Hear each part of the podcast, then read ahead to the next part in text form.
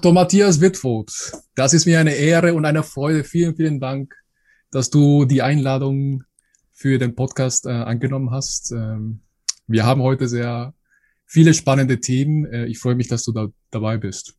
Ich freue mich auch. Danke für die Einladung. Bin sehr gespannt. Wie, wie geht es dir? Mir geht's super heute. Richtig gut. In Zeiten der Pandemie und äh, ja, Lockdown äh, wird alles besser. Ja, genau. Also, gute Aussicht. Ich habe viel, viel, ähm, sag mal, viel Routinen implementiert, viel gekämpft, gerade so mit mir, wie ich Sachen verbessere und, und bin auf einem sehr guten Weg und fühle mich deswegen heute auch richtig gut. Sehr schön. Ja, ich war heute auch ein bisschen laufen. Ne? Ich muss ein bisschen trainieren. Das ja. tut gut. Die Sonne scheint. Ich weiß nicht, wie es bei dir ist. Auch. Äh, in Kiel. Genau. In der Nähe von äh, Kiel, genau. In der Nähe von Kiel. Hier in Düsseldorf mhm. scheint die Sonne, ist wunderbar zum Laufen. Hervorragend. Ich habe übrigens gestern eine kalte äh, Dusche genommen. Äh, eigentlich bin ich in den See reingegangen bei mir um die Ecke. Das tat extrem gut. Ja. Matthias, ich sehe hier, du bist unter anderem, bitte korrigiere mich, wenn ich falsch liege oder irgendwas vergessen habe, du bist Psychologe, du bist promovierter Neurowissenschaftler, du bist ähm, oder hast äh, mehrere internationale Publikationen veröffentlicht. Du bist seit 20 Jahren in der Hirnforschung, bist noch dazu Wim Hof Trainer, mhm. hast einen Podcast seit 2016 namens Atemcode. Ähm, Habe ich was vergessen? Nö, ich, ach, ein Leben hat ja viel, aber ich glaube, das, das ist erstmal das Wichtigste und das, was man wissen sollte. Das, das ist natürlich eine sehr, sehr interessante Kombination an Fähigkeiten, an Tools, an Werkzeug. Wie ist es dazu äh, gekommen in deinem Leben? Ähm, also ich fange mal so an. Ich bin ähm, jemand, der früh ähm, künstlerisch tätig war, also viel Musik gemacht hat ähm, früh ja, Klavier gelernt, irgendwie fand das sehr toll, habe dann irgendwie für mich selber gespielt, Songs gespielt, komponiert und, und Lieder gemacht und so. War in Bands lange und ähm, habe dann irgendwann das Gefühl gehabt, ja, was soll ich machen, was soll ich studieren? Ich fand Schauspielerei ganz interessant, ähm, viele unterschiedliche Themen, Film fand ich sehr interessant. Das habe ich alles so ein bisschen gemacht und während der Zeit habe ich irgendwie so ein Psychologiebuch in die Hand bekommen und habe da drin gelesen und fand die Frage für mich irgendwie als, als erstmal als, als Künstler, als Musiker und als äh, Songwriter sozusagen interessant. Was ist unsere Persönlichkeit eigentlich? Also gibt es einen Kern selbst oder wenn wir krank werden, eine Störung haben, Alzheimer, so ist das dann weg? Sind wir eigentlich niemand und dann sind wir dann sozusagen verpufft, wenn wir krank werden? Ja. Das war so eine grundsätzliche Frage bei mir und das hat mich irgendwie interessiert und habe ich da diese Psychologiebücher gelesen und habe dann keine Antworten gefunden so richtig. Also ja, schon so eher, dass es dann irgendwie, da gibt es kein Selbst, sondern das kann halt zerstört werden durch Krankheiten und sowas. Das habe ich da schon so mitbekommen und fand das interessant. Und dann bin ich irgendwann aufgrund von diesen anderen Studien, die ich gemacht habe, auch zum Psychologiestudium gekommen und habe das bisschen gemacht als Nebenfach und fand das so spannend, dass ich dachte, oh, das habe ich aber, da habe ich Bock, das voll zu studieren. Und da habe ich das halt als, als Hauptstudium gemacht und habe dann am Ende des Studiums gemerkt, dass ja ich Musik und Psychologie auch verbinden kann. Und habe dann meine Diplomarbeit bei jemandem gemacht, der also der, einer der führenden und ersten äh, Musikpsychologen in Deutschland war, also Hirnforscher und Musik gemacht hat, der Stefan Kölsch in Leipzig am, am Max-Planck-Institut. Und da habe ich meine Diplomarbeit geschrieben und habe über Musik und Sprache und EEG geforscht. Und dann bin ich im Grunde da in die Hirnforschung reingekommen. Ja, dann bin ich in andere Verfahren, habe ich dann angewendet, bin nach Bremen gegangen, habe da meine Promotion gemacht, war dann lange in Hannover an der Klinik und habe da Forschung gemacht. Das ist so meine, mein, mein Weg gewesen und fand das so alles gut. Und ähm, aber es war für mich irgendwann klar, das ist auch langweilig, nur Forschung zu machen und dann Daten auszuwerten am Computer und so da habe ich irgendwie keinen Bezug zum Leben, habe ich das Gefühl. Das ist so theoretisch und schreibst du deine Artikel und veröffentlichst das dann international, ja, alles schön und gut, aber ich weiß nicht, das, die Themen haben mich auch selber gar nicht so angesprochen. Das waren halt häufig Pflichtthemen, dann bist du auf irgendeinen Job angestellt als Forscher, dann machst du das, versuchst ein bisschen was eigenes zu entwickeln, aber so ganz verrückte Sachen, da habe ich mich gar nicht getraut, irgendwie da was zu machen. Obwohl ich es wahrscheinlich hätte machen können, aber ich bin da in so einem Rahmen gewesen, wo ich dachte, okay, mache ich erstmal das, was verlangt wird und dann gucke ich mal weiter. Und dann irgendwann war mir das lange nicht mehr genug und habe dann angefangen, ja, Methoden zu suchen, die was Praktisches bedeuten, habe mit Hypnose angefangen, verschiedene Mental-Coaching-Geschichten, Psychotherapie-Techniken und äh, bin dann, weil ich einen Podcast selber gemacht habe, ich habe gemerkt, irgendwie Interviews führen macht mir Spaß und auch, ja. konnte da viele Leute rankriegen, auch für die ersten Interviews. Ähm, noch irgendwie ohne Konzept. Also klar, ich bin Hirnforscher und versuche da so über das Gehirn was zu erfahren, aber ich habe ganz unterschiedliche Leute gehabt am Anfang auch sowohl äh, ein Opernsänger, ähm, Sportler, natürlich auch Hirnforscher, also alles Mögliche, irgendwie Themen, die mich interessiert haben, Psychotherapeuten, sowas.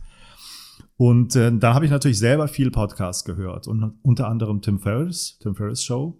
Mhm. Und habe da dann irgendwann Wim Hof gehört und dachte, was für ein geiler Typ. Und dann konnte man diese Techniken selber ausprobieren mit diesen frei erhältlichen Videos, habe das gemacht und dachte, wow, was passiert denn da? Was ist denn das? Und dann gab es diesen Online-Kurs, den habe ich dann gebucht, zehn Wochen lang, habe das durchgezogen. Also mich hat das irgendwie angemacht, ja, diese, diese Atemtechniken und ich merkte, aber passiert was, das hat mich so geflasht, weil Atmung, wenn man vorher mir das erzählt hätte, Atemtechnik, hätte ich gesagt, ja, vielleicht, aber ist doch irgendwie langweilig, was soll denn passieren? Und das war eine Methode, wo ich gleich gemerkt habe, da passiert richtig viel und das ist irgendwie cool. Und das habe ich immer bei mir, also ich kann jederzeit mich irgendwie hinsetzen und atmen, welche Situation das auch immer erfordert. Und dann ging der Weg weiter, dass ich dann Wim Hof kennengelernt habe, habe den angeschrieben und ähm, ja, als, als Forscher hatte ich vielleicht auch ein, ein bisschen Stein im Brett bei ihm und dann habe ich da die Ausbildung gemacht und seitdem mache ich dann halt Workshops der Wim Hof Methode. Das ist so mein Haupterwerb eigentlich und versuche jetzt gerade von der Wim Hof Methode in Anführungsstrichen wegzukommen, weil Atmung an sich ein Riesengebiet ist und das ist gerade ja. auch sehr trendy mhm. und äh, guck gerade so ein bisschen, deswegen der Titel meines Podcasts der Atemcode der ist nicht am Anfang Inside Brains, ja. Also da ging es eher um Gehirne und was, was so uns stärker macht. Und dann jetzt seit diesem Jahr der Atemcode, weil ich sozusagen ja die grundlegenden ähm, Mechanismen von Atmung irgendwie beleuchten will mit verschiedenen Experten, die verschiedene Atemtechnik machen.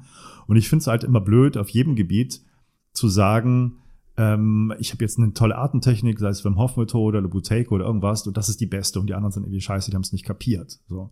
Weil ich denke, jeder hat irgendwas kapiert und ist irgendwie ein wertvolles Instrument für bestimmte Leute, für andere vielleicht nicht.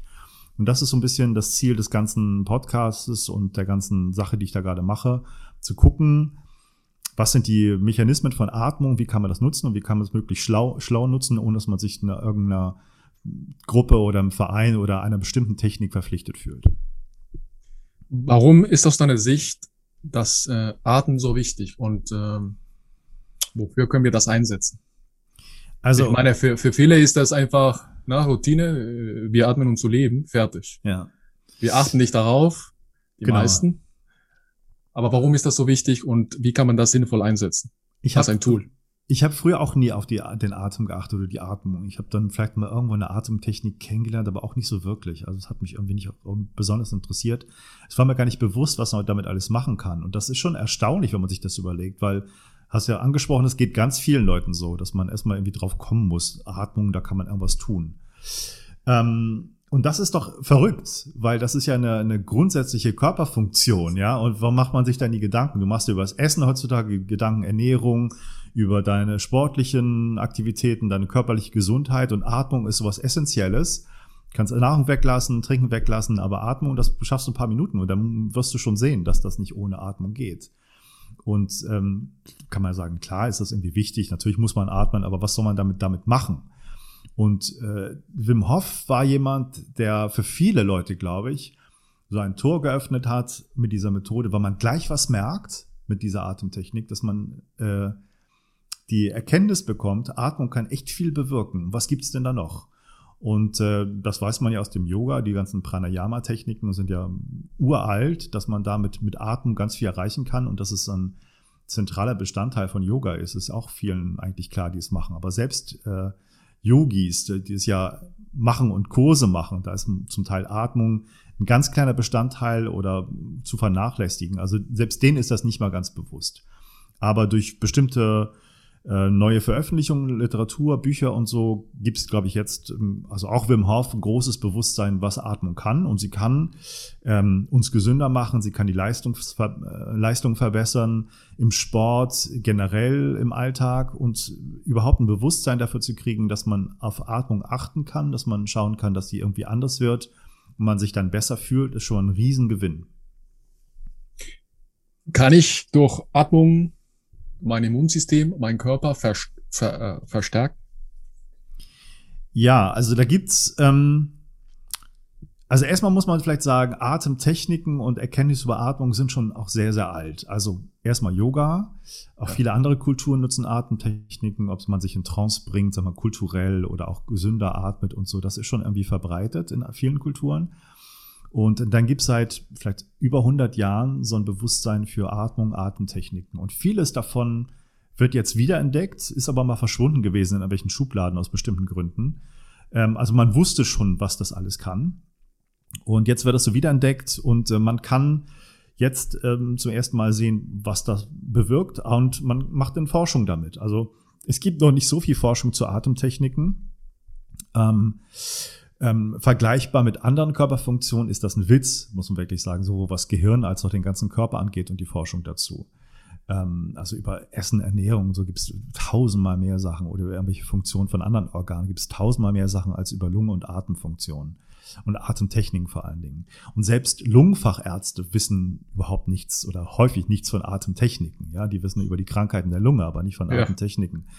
Ähm, und ja, man, es gibt gerade bei Wim Hof, das ist ja so, die Methode hat mich deswegen auch sehr interessiert und angezogen, weil sie halt Studien schon gemacht hat. Also Wim Haas hat sich auf Studien eingelassen mit, mit Top-Universitäten, muss man sagen, mit guten Forschern, die auch hoch publiziert haben, wo man dann zeigen konnte, da passiert wirklich was mit dieser Methode, mit den Atemtechniken, was im Körper, im Blut direkt. Man kann bestimmte Marker abgreifen und gucken, wie sich die verändern. Und die hatten, ähm, und das war der Aufhänger für ihn, diese Studie zu machen, haben was mit Immunsystemveränderungen zu tun. Also er hat gesagt, als er da hinkam in die Uni, die ihn untersucht haben, damals in Holland, Nijmegen, ich bin lange nicht mehr krank gewesen, seit Jahrzehnten nicht mehr, weil ich meine Methode mache. Untersuch das doch mal. So. Und das war der Aufhänger, die, die Ärzte mal drauf zu bringen, ja mal hinzugucken, ob da wirklich was hintersteckt. Und das ist gut, sehr gut veröffentlicht worden. Und da steckt was hinter. Und es zeigt sich halt, dass man mit dieser speziellen Atemtechnik von Wim Hof eine Stressantwort im Körper hervorrufen kann. Also vermehrt Adrenalin ausschüttet mit dieser Atmung. Und kurzzeitig ist das sehr gut, weil Stress bedeutet für, für den Körper, das Immunsystem wird hochgehauen, weil man kann sich nicht leisten, krank zu werden. Chronisch, wenn man das die ganze Zeit machen würde, wäre es schlecht, weil dann immer das angekurbelt wird und das nicht in eine Balance kommt. Aber für einen kurzen Moment, kurzzeitiger Stress ist sehr, sehr gut. Und äh, da werden halt bestimmte Entzündungsprozesse wieder abgefedert. Und das merken viele Leute, die diese Methode machen, dass sie bei bestimmten Krankheiten jetzt weniger Symptome haben, sich einfach besser fühlen. Und da gibt es verschiedene Atemtechniken, die alle so ein bisschen auch unterschiedliche Ansätze haben, aber immer zeigen, wenn ich meine Atmung irgendwie verändere, nach deren Konzepten, passiert häufig was, ähm, was das Immunsystem besser macht, Gesundheitsverbesserung. Man kann das auch mit bestimmten Tests, Atemtests direkt ähm, ähm, tracken, ähm, wie gut das funktioniert und was denn da passiert und ob das bei mir verbesserungsbedürftig ist oder nicht. Diesen äh, kurzzeitigen Stress, diesen akuten Stress für eine kurze Zeit. Ist das äh, das, was in der Wissenschaft äh, Hormesis nennt? Oder was hm. ist Hormesis? Ja, das ist ein Teil davon. Hormesis ist im Grunde das biologische Grundprinzip, dass es darum geht, einen Organismus ähm, anzutriggern mit einer kleinen Portion von Stress, von Umwelteinflüssen, die eher schädlich sind für den Organismus.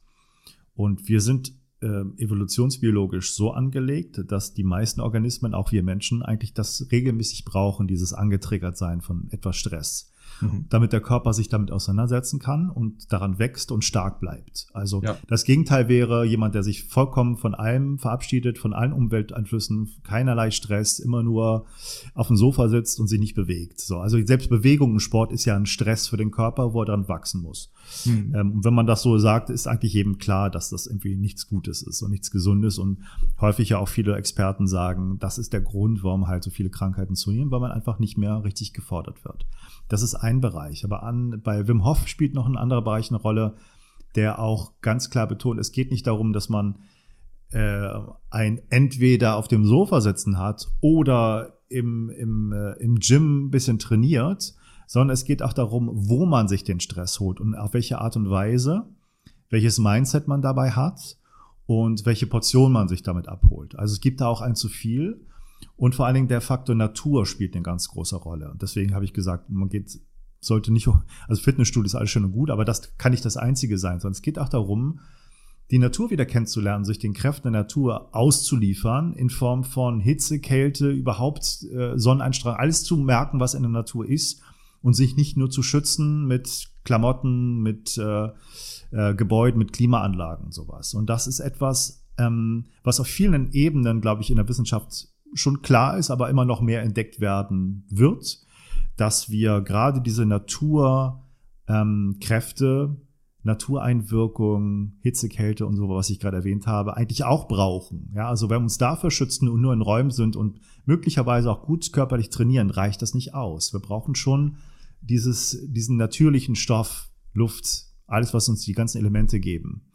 Und ähm, dafür steht Wim Hof auch so ein bisschen. Also der macht ja, da steht nicht dafür, dass er seine Methode Eisbäder dann irgendwo in so einem Gym macht mit, mit, mit einer Wanne, kann man auch. Aber so, es geht eher darum, dass du dann wirklich rausgehst in die Natur im Winter, in den See springst oder ins Meer springst oder auf die, wie er das macht, in, auf die eisigen, äh, schneebedeckten Berge gehst, nur in Badehose und sich der in der Kälte aussetzt und so. Darum geht's eigentlich. Das ist ein bisschen aus meiner Sicht, äh, bitte, bitte korrigiere mich, ob meine Gedanken aus deiner Sicht äh, nicht so korrekt sind, aber wir Menschen, wir versuchen den Stress zu vermeiden. Ist das nicht so? Also alles, was Arbeit, auch unser Gehirn, ne? wir wollen einfach Sachen optimieren, Stress vermeiden, es uns leichter machen. Ich glaube, evolutionsbedingt war das gut, weil da mussten wir nicht so viel Energie einsetzen. Oder haben, wir haben unsere Energie sinnvoll eingesetzt, sparsam. Aber heutzutage ist alles so bequem. Ne? Wir versuchen, ne, alles an Stress zu vermeiden. Ne? Wir wenn der Supermarkt ein Kilometer weit weg ist, dann nehmen wir das Auto mit. Wenn es draußen, sag mal, 18 Grad sind, dann nehmen wir eine Jacke mit. Äh, und so weiter. Wie, wie passt das zusammen? Und äh, wie können wir dann zurückkehren zu wir bewusst nehmen diese Unannehmlichkeiten, ja. diese, diese härtere Bedingungen in Anspruch oder nutzen sie, um stärker zu werden? Ich glaube, das muss man ein bisschen auseinander dividieren. Und du hast schon recht. Wir sind eigentlich so auch äh, konzipiert, dass wir auf Sparflamme laufen. Also, dass wir möglichst wenig Energie verbrauchen. Ne? Das ist ja auch wertvoll. Das heißt, wir versuchen alles eher zu, zu automatisieren, Routinen zu haben, dass wir nicht nachdenken. Aber ich glaube, viele kulturelle Rituale, ähm, Routinen, Gewohnheiten, die so in bestimmten Kulturen vorhanden sind, in Stämmen, in Gruppen, ähm, sind einfach so, dass man aus der Komfortzone rauskommt. Sei es der Stammestanz, wo man sich bewegt, sei man die gemeinsame Jagd, wo man Stress hat. Ähm, und man kann normalerweise ja, wenn man an die, wenn man die Steinzeit denkt, unsere Vorfahren, Stress ja nicht ausschließen. Also ist ein Fressfeind, ist eine andere Gruppe, die einen angreift und so. Man hat immer Stress und das ist auch okay.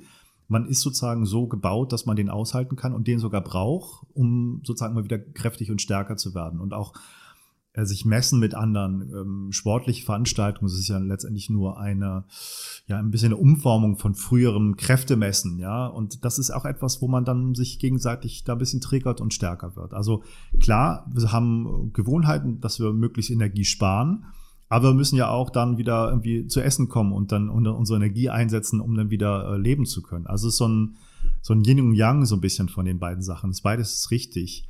Aber heutzutage, da hast du recht, ähm, sind die Gedanken von vielen Leuten dahingehend, dass sie sagen, wir haben uns zu sehr abgeschottet und sind zu bequem und laufen zu sehr auf Sparflamme und, und fordern uns nicht mehr. Und natürlich kann man sagen, aber wir haben doch ganz viel Stress heutzutage. Die meisten Leute haben doch Stress. Ja, aber sie haben Stress auf eine Art und Weise, die nicht mehr gesund ist. Und das meine ich mit dieser Stichwort Hormesis ist super. Das besagt ja im Grunde, ähm, leichte Portionen, kleine Portionen von schädlichen Sachen für den Organismus ist gut, aber halt in einem gewissen Rahmen, also in dieser hormetischen Zone.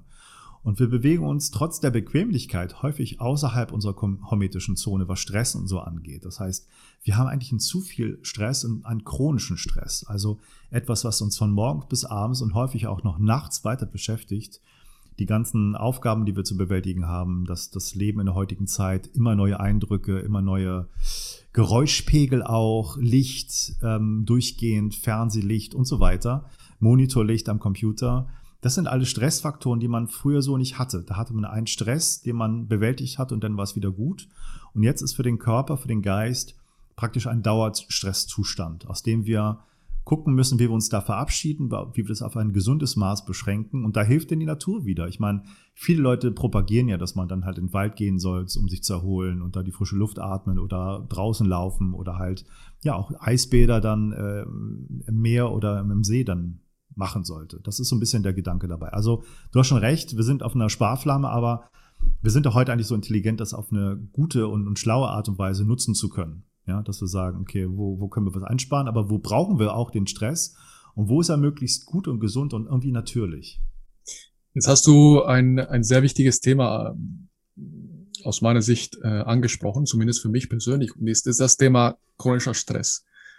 Ähm, ich habe es ja auch, in, als wir uns kurz kennengelernt haben, äh, auch erwähnt, dass äh, ich, ich habe einen chronischen Stress äh, selbst kreiert, äh, was über Jahre hinaus äh, sich entwickelte. Äh, so schlimm, Stress kombiniert mit Angst täglich, äh, fast ne, äh, jede Minute, fast jede Stunde, dass ich auch somatische Auswirkungen gespürt habe und tatsächlich im, irgendwann im Krankenhaus gelandet bin. Hm. Glaubst du? Und ich habe dann die Theorie, dass äh, dieser chronische Stress und die chronischen Ängste eine sehr oder sehr wahrscheinlich diese somatische Auswirkungen ausgelöst haben. Würdest du das für möglich halten, dass dieser Zustand über Jahre oder über eine, lange, eine lange Zeit, eine lange Periode äh, sowas auswirken können? Also absolut ja. Ich meine, wir haben auch darüber gesprochen, ich habe solche Phasen auch erlebt, ich kenne das sehr gut und ich bin mir aufgrund meiner Erfahrung, was ich weiß und was ich für Leute kennengelernt habe, absolut sicher, dass das so ist, weil da gibt es ja auch Fälle von Leuten, die ganz gravierende ähm, körperliche Auswirkungen haben, nur von reinem mentalen Stress. Ja, das ist ja, gibt es ein großes Feld, das nennt sich Psychosomatik, da gibt es eigene Kliniken für, von Leuten, die halt diese im Grunde Stresskrankheiten haben, die Überlastung und damit ganz viele körperliche Auswirkungen, dass sich das nicht einfach nur geistig widerspiegelt, sondern auch körperlich, weil diese Trennung Körper-Geist, ähm, wenn ich jetzt sage, die gibt es so nicht, das klingt immer so, ja, das ist ja alles klar. Ähm, so ist es nicht, so ganz einfach. Also ich, ich will das jetzt nicht so lapidar, lapidar sagen wie viele andere. Das gibt keine Trennung zwischen Körper und Geist. Ähm, ich glaube, dass es auch einen philosophisch-kulturellen Hintergrund hat, dass man das trennt. Ne? Wenn man so zu ähm, in der Philosophiegeschichte zurückgeht, zu Descartes, der sagt, dass es so, ein, so eine Trennung gibt, die wird eigentlich nur Maschinen und da gibt es irgendwie einen, Geist, aber der ist oben drauf gesetzt und das ist was Verschiedenes. Das hat sich durchgezogen und in ganz vielen Disziplinen ja auch. Also da, ich würde mal sagen, die Medizin krankt immer noch an dieser Geschichte, dass man das trennt und verschiedene Disziplinen hat und auch Körper-Geist-Disziplinen, also Psychologie, Psychiatrie und alle somatischen Krankheiten so ein bisschen trennt, obwohl jedem Arzt klar ist, dass das eigentlich keine Trennung ist und die wahrscheinlich auch sagen würden, das gibt ja keine Trennung, aber die Fachdisziplinen sind getrennt. Ja, das schickt ja. man entweder zu dem oder zu dem. Ähm, und deswegen, ja, es gibt im Grunde keine Trennung, aber wie es genau aussieht, da, da kann man äh, viele Theorien haben, da gibt es schlaue äh, Möglichkeiten, das zu betrachten. Aber dass man sozusagen mit mentalen Einstellungen, mit mentalen, ich würde mal sagen, Dysfunktionen, ja, die nicht nützlich sind, Gedanken erstmal, irgendwas regeln will und was sich dann auf den Körper niederschlägt, das ist doch, ist doch ganz klar. Wir fühlen ja viele Sachen, die uns ähm, bedrücken, die uns ähm, Nerven, die uns beängstigen, fühlen wir ja sehr, sehr körperlich. Und dass das dann langfristig Auswirkungen hat, weil natürlich die Physiologie sich durch die Gedanken ändert und umgekehrt wie eine Feedbackschleife, dass die, der Körper dann nicht mehr gut funktioniert, man sich schlecht fühlt und wieder andere, schlechtere Gedanken hat. Ähm, das, das halte ich für völlig erwiesen. Also. Und wenn, wenn es in dieser Richtung möglich ist, kann ich das in die Gegenrichtung, also ins Positive auch, für das Positive auch nutzen, die Kraft der Gedanken. Ja, das, das glaube ich auch. Und ich, ich bin jemand, der sehr geschult wurde durch bestimmte Ausbildungen, die ich gemacht habe. Hypnose ist ein Beispiel, was mit Sprache und Kraft der Gedanken äh, auch äh, arbeitet oder auch andere Techniken, die ich kennengelernt habe, Mentaltechnik, wo man kognitive Umstrukturierung macht, das heißt die negativen Gedanken bei bestimmten Kontexten, Situationen, Vorfällen nimmt und anguckt, was war da, was hast du gedacht, gefühlt, was hast du da im Körper wahrgenommen, um das dann sozusagen im Grunde wegwirft und da für diese Gedanken quasi Ersatzgedanken findet, die genau passen für einen, die ja. aber positiv dann wieder sind. Und das hat einen großen Effekt. Also da kann man wirklich Leute von, hm, ich fühle mich ja nicht wohl, Ähm, häufig auch, das habe ich auch gemacht im Bühnenkontext, also so ein Auftrittscoaching. Ich fühle mich auf der Bühne nicht wohl. Ich habe Angst vor den Leuten zu reden, zum Beispiel zu, zu Rampensäulen fast machen kann, weil die im Mindset kriegen und Gedanken ähm, so ein bisschen, es geht ein bisschen in die Richtung, es ist mir eigentlich scheißegal, was die Leute von mir, von mir denken. Ich will hier was erzählen, was mich interessiert. So. Das ist so sehr grob und sehr basal, wie gesagt, aber es geht ein bisschen in die Richtung von Gedanken, um Gott, was, was denken die Leute bloß? Und da lacht nachher einer, der meint bestimmt mich oder findet das total lächerlich, was ich sage, zu Gedanken, dass man sagt, ja, egal was sie denken, das kann ich ohnehin nicht großartig beeinflussen jetzt. Ich will einfach nur erzählen, was ich erzählen will. So. Ähm, und das hat eine große Power. Ähm, aber ich bin in letzter Zeit immer mehr dahin gekommen, mir so Gedankengebäude anzugucken, die mich sehr faszinieren, die im Grunde auch viel mit der Wim Hof Methode zu tun haben. Die sagen, ähm, man kann mit Sprache sehr viel arbeiten und mit Gedanken, die man ändert sprachlich, aber äh, guckt euch mal an, was über den Körper eigentlich alles möglich ist. Also wenn ich den Körper ändere, dann ändert sich damit mein Geist auch.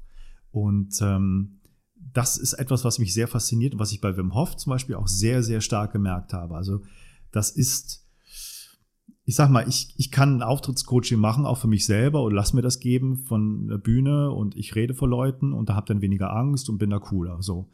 Und dann merke ich, wie ich eine Atemsession mache, Wim Hof Methode, und dann gehe ich auf eine Bühne, bin auch cool, ohne dass ich meine Gedanken verändert habe, alleine, weil meine Physiologie auf einmal anders ist und ich anders atme und mich anders wahrnehme im Körper. Ja. Das habe ich fasziniert. Das ist sozusagen, das ist für mich so ein bisschen the next level, ähm, mit den Sachen umzugehen und das zu merken, was überhaupt körperliche Veränderungen, körperliche Physiologie, jetzt durch Atmung, es gibt noch viele andere Methoden, dafür eine Kraft haben. Und dann gibt's jetzt etwas, was mich sehr interessiert, wo, also jetzt Stichwort äh, Sadhguru, wenn du den kennst, der hat ja auch viele interessante Sachen, die er so erzählt, wo der sagt, im Yoga und diese alten Lehren, die interessieren sich eigentlich überhaupt gar nicht für den Intellekt. Die halten den für vollkommen überbewertet und, und den sollte man eigentlich mal ganz vergessen, was du da für Gedanken hast und was du da laberst und so. Das ist total irrelevant. Das hat eigentlich mehr mit deiner an, mit deiner erworbenen Identität aufgrund Erziehung und Kultur zu tun, anstatt wirklich mit dir selber. Und das vergiss mal, was du da äh, mitkriegst und du musst das gar nicht ändern, sondern lass das einfach mal völlig beiseite.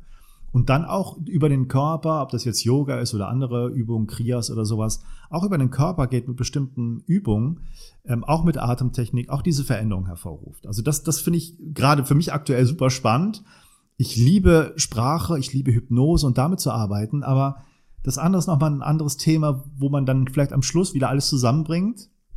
Aber neu ist zumindest über den Körper zu gehen und da diese neuen Ideen zu haben.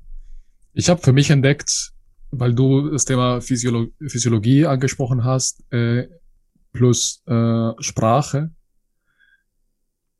Ich glaube, die Kombination von beiden, zumindest für mich, äh, das ermöglicht mir, meine Emotionen in eine positive Richtung zu bewegen.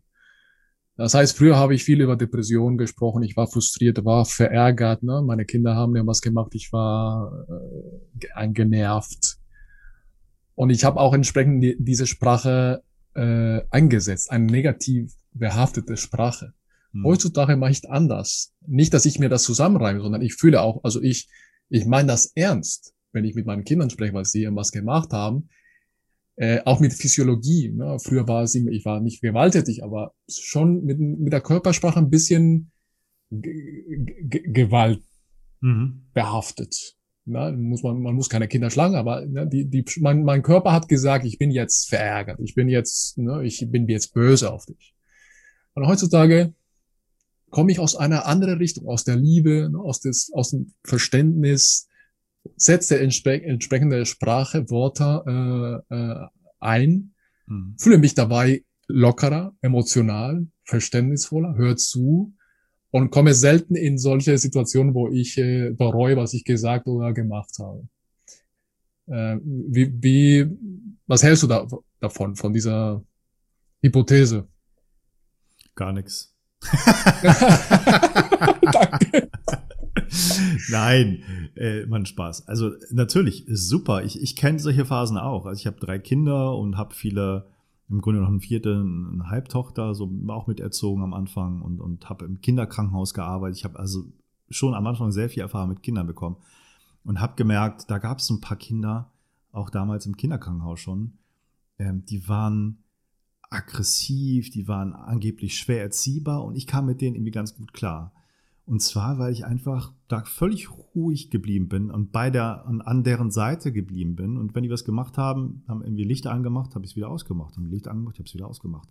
Und die, die haben sich alle, also die ganzen Krankenschwestern waren erstaunt, ähm, warum das einfach mal so gut klappt mit denen. Und äh, da habe ich zum ersten Mal gemerkt, es kommt halt wirklich auf die Beziehung drauf an, die man mit denen führt. Also was für eine Art von Beziehung möchte ich mit denen herstellen? Möchte ich autoritativ sein? Also ja. äh, möchte ich äh, sagen, wo es lang geht und die haben zu gehorchen? Oder bin ich etwas, äh, gehe auf die ein, sehe die Bedürfnisse von denen? Und ich habe Phasen in meinem Leben gehabt, wo ich es auch wieder vergessen habe, irgendwie mit den eigenen Kindern. Da kommt nochmal ein, ein anderer Faktor hinzu. Vielleicht kannst du das nachvollziehen. Also andere Kinder äh, ja, alles schön gut, da kriegt man irgendwie so einen Bogen raus, dann hast du eigene Kinder und irgendwas kommt noch dazwischen. Das ist so diese, du siehst dich dann selber manchmal, du willst dann überhaupt nicht, dass die werden wie du, oder du willst ganz besonders, dass die werden wie du und das ist nochmal, da kommt so ein anderer Faktor drauf und ich hatte große Probleme, ähm, als ich Vater eines Sohnes wurde, dann, ähm, weil das auch nochmal wieder ein anderer Faktor ist. Also wenn du als Mann ähm, Vater wirst von einem Sohn, ist noch was anderes als von einer Tochter, weil das wieder, das spiegelt so deine, deine eigene Entwicklung noch mal viel stärker wieder. Also das waren für mich noch echt große Herausforderungen.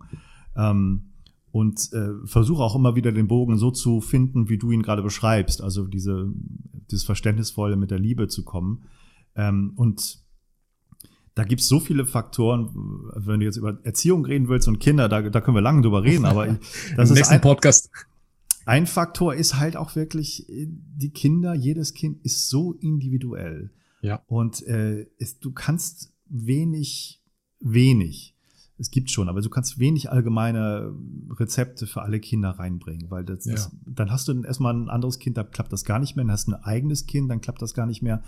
Und die haben so viele eigene Charaktere und Persönlichkeiten und man muss auf die immer individuell eingehen. Manchmal Abs passen sie mit dir gar nicht gut zusammen. Es ist auch so. Über einige Sachen von den Eigenschaften von meinen Kindern denke ich so, okay, warum habe ich das jetzt hier im Haushalt bekommen, so, ein, so, ein, so eine Person? Aber gut, müssen wir mit leben. Und das denken die wahrscheinlich auch zum Teil. Warum haben wir jetzt so einen Vater mit diesen Eigenschaften? Aber das ist ja zusammengewürfelt irgendwie. Ich kann alles unterschreiben, was du gerade gesagt hast. Und ich habe früher den Fehler gemacht, äh, wir verlassen jetzt gleich die Erziehungsthematik, aber ich habe auch den Fehler früher gemacht, dass ich versucht habe, alle über einen Kamm na, äh, gleich zu erziehen. Ne? Alle gleich, äh, brauchen genau das Gleiche. Das, das, das funktioniert einfach nicht. Unterschiedliche ja. Persönlichkeiten, unterschiedliche Fähigkeiten, Gefühle. Hab gelernt, hoffe ich. Und ich, ich finde ja, um noch einen ganz kleinen Nachtrag, wenn wir schon im Thema sind, heutzutage sind die Herausforderungen für Eltern auch noch mal von der Qualität noch mal ein bisschen größer, glaube ich, als früher. Durch diese ganzen Geräte, Medien. durch die Medien, durch Computerspiele, durch Fernsehen, durch YouTube und sowas. Und das gab es so nicht, dass die so viele Möglichkeiten hatten, ständig sowas zu sehen und äh, dass man da mit denen immer wieder neu verhandeln muss. Jeden Tag gibt's da eine Diskussion drüber, wie viel und wie oft. Und wenn man es abspricht, wird das wieder aufgeweicht und so. Und diese dann auch diese Abzeuge von den Kindern im Internet, dass sie dann wieder was Neues kaufen und wir gar nichts kriegen fürs Geld und so, das erlebe ich immer wieder, das, das finde ich total schlimm. Und für Eltern ähm, Riesenherausforderung, damit umzugehen. Also wie, wie macht man das dann? Das, das finde ich schon echt auch gewaltig. Ja, ja, in der Tat. Das ist äh, für mich auch eine Herausforderung, weil na, ich, wir haben auch nicht so viel Erfahrung damit. Wir starten jetzt, oder, oder zumindest meine Kinder sind jetzt geboren in dieser Social Media Welt äh, und Handy ja. Und die haben ja die ganze Welt im Handy. Also denen kannst du nichts erzählen. Die sehen da alles, lernen ja. viel. Ist auch, also merke ich bei meiner Tochter gerade, wenn die, wenn wir irgendwie einen Satz sagen über ein Tier, dann sagt die, nee, das ist doch kein Krokodil, das ist ein Alligator, der hat eine runde Schnauze und die, die ist sechs Jahre alt, die guckt das dann welche Tiersendung und weiß schon die Charaktereigenschaften ja. und die Äußerungen der, der Tiere so. Das ist krass. Okay. Du hast vorhin über das Thema oder das Wort Mindset äh, benutzt. Und Mindset, das ist auch für mich ein großes Thema, hm. womit ich mich sehr beschäftige. Ähm, aber bevor wir über Mindset sprechen, ich finde da kein passendes deutsches Wort, um das zu übersetzen, auch äh, der Mind. Äh, was ist das gleichzusetzen mit Gehirn oder wie siehst du das? Gibt das ein deutsches Wort, um das zu beschreiben, was Mindset und the Mind ist? Nee, ich glaube, Mind ist ein, äh, da gibt es keine deutsche Entsprechung für. Wir haben sowas wie Geist, wir haben sowas wie Verstand aber das trifft ja. nicht dasselbe wie meint. Nein. Also Verstandeseinstellung, geistliche Einstellung. Das klingt alles ein bisschen seltsam und äh, ja. ich glaube, es, es muss, wir müssen das englische Wort nehmen, weil jeder kapiert eher, was mit Mindset gemeint ist, als mit allem anderen. Aber wie würdest du das beschreiben? Also jemand, der mit dem Wort oder das erste Mal konfrontiert worden ist, äh, wie kann man das beschreiben? Warum das nicht, das nicht gleichzusetzen mit dem Gehirn oder mit dem Gehirnprozess oder Nervensystem? Ähm, naja, weil es eine andere Ebene ist. Also wir, das Gehirn können wir uns angucken und sehen da Neuronen und äh, neuronale Aktivität und Blutfluss und sowas, aber wir sehen keine Gedanken. Das ist schon eine Ebene der Psychologie und da geht es um Mindset eher. Ähm, das heißt, Mindset, würde ich sagen, ist eigentlich etwas, was sich gebildet hat aufgrund von Erziehung, von Kultur, ein Konglomerat von äh, Gedanken, von Einschätzung, von Interpretation der Welt in unterschiedlichen Kontexten, die dann dazu führen, dass wir uns unterschiedlich verhalten in diesen Kontexten. Und Mindset ist etwas, was man beeinflussen kann und äh, häufig auch möchte, ähm, indem man halt neue Inspiration bringt, im Grunde von, ja, in Form von Fragen zum Beispiel, in Form von Anregungen von außen, von, von neuen Informationen, um Mindsets und Interpretation der Welt und Schemata der Welt aufzubrechen oder in Frage zu stellen und neu zu ordnen. So würde ich das sagen. Und liegt dieser Eigenschaft in uns, dieses Mindset für unseren Vorteil zu nutzen oder das sogenannte Growth Mindset zu mhm. entwickeln? Ja, also ob das in ja, das ist die Möglichkeit gibt es natürlich immer, das zu verändern. Und da gibt es ja diese, diese Ideen, dass man gerade wenn man glaubt, etwas ist veränderbar, ähm, auch wenn man glaubt, man selbst ist veränderbar und kann sich irgendwie ändern zu etwas besser funktionierendem, zu etwas Positivem, zum, zum, zum gesundheitlich Besseren, dann äh, funktioniert es auch besser, als wenn man glaubt, etwas wäre nicht veränderbar und fixed sozusagen. Das ist dieses, dieser Unterschied von, von Carolyn Drake, Fixed Mindset und Growth Mindset.